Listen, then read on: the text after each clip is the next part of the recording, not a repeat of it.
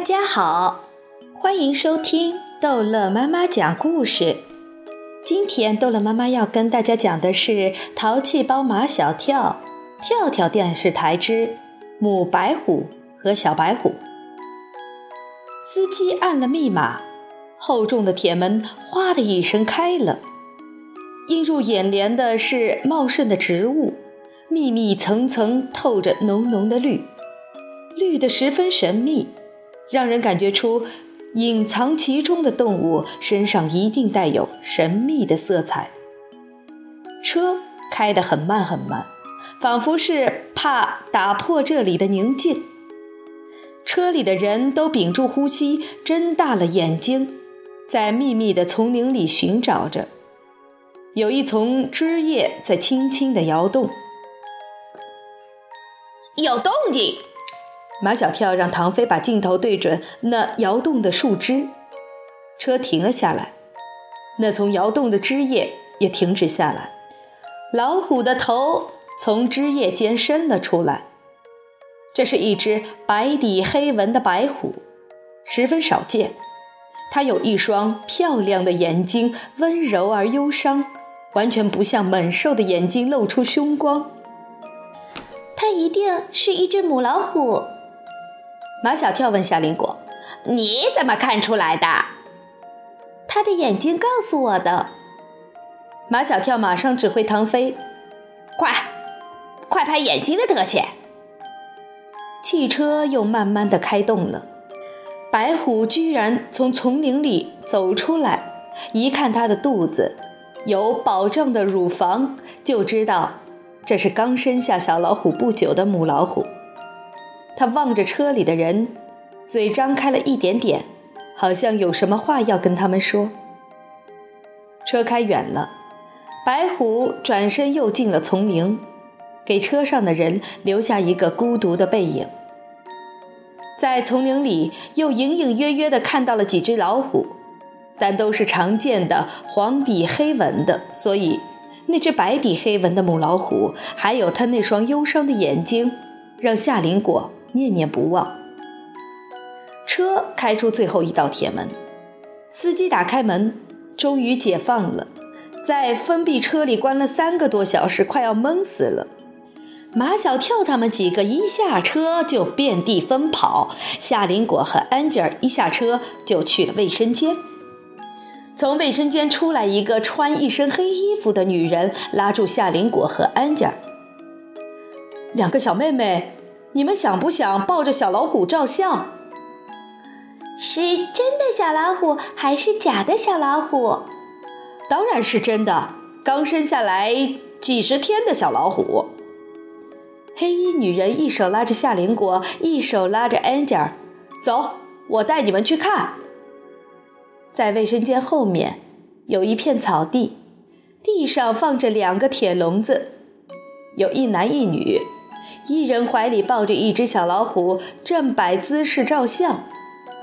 那两只小老虎都是白底黑纹的，跟刚才看见的那只白底黑纹的母老虎一模一样。照完相，一个满脸横肉的男人揪着小老虎颈上的皮毛，将它们关进笼子里。黑衣女人向夏林果和安吉尔伸出手来，每人十五块，照不照？夏林果说了声：“我们去拿钱。”拉着安琪儿就跑。他们找到马小跳和唐飞，安吉尔告诉他们：“我和夏林果找到新闻了，快说是什么？”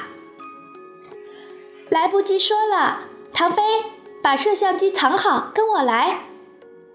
夏林果把他们带到卫生间后面的草地上。那个黑衣女人见夏林果果然带了人来，笑得满脸都是皱纹。快来排队，要照的先交钱，每人十五块。抱着小老虎照相的人一个接一个，黑衣女人和满脸横肉的男人忙得不可开交，一点儿都没有发现唐飞在那里猛拍。排队的人都照完了，小老虎被关进笼子里，发出低沉的叫声。唐飞蹲在地上拍笼子里的小老虎，为了掩护唐飞，毛超故意和黑衣女人说东道西。我听见小老虎在叫，呃，它是不是饿了？刚给他们喂过牛奶，没饿。小老虎应该吃虎妈妈的奶，牛奶喝不惯，所以它还是饿。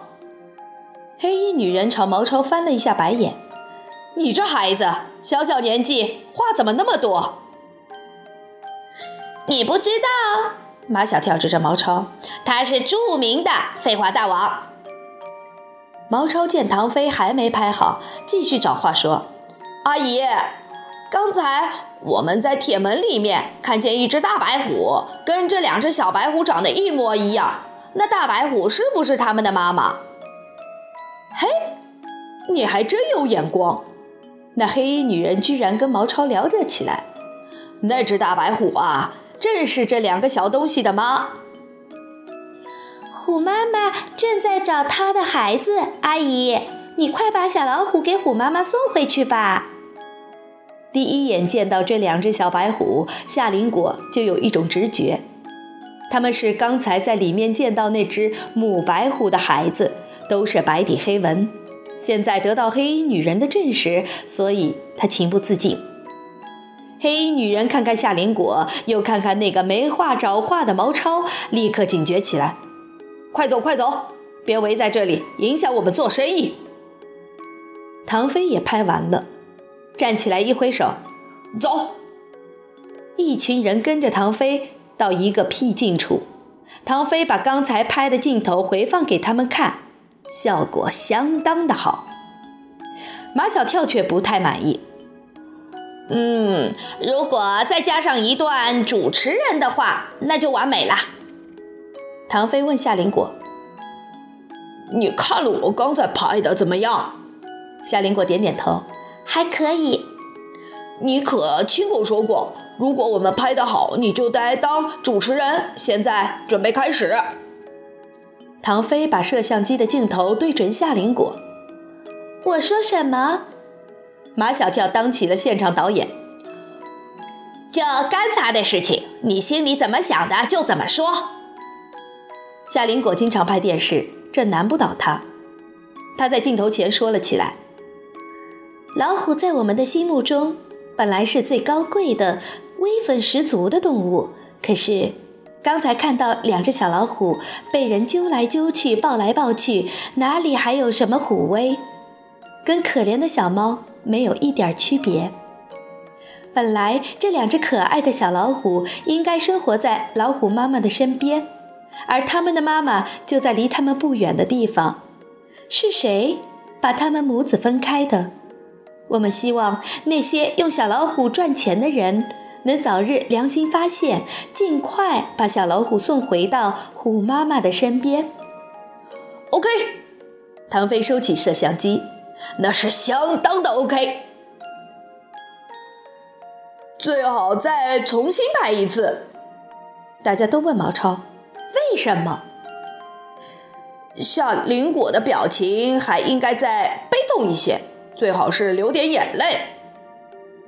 夏林果说：“主持人又不是演员，所以毛超不能做主持人，只能做话外音。”马小跳庆幸自己当初的决策是英明的。好了。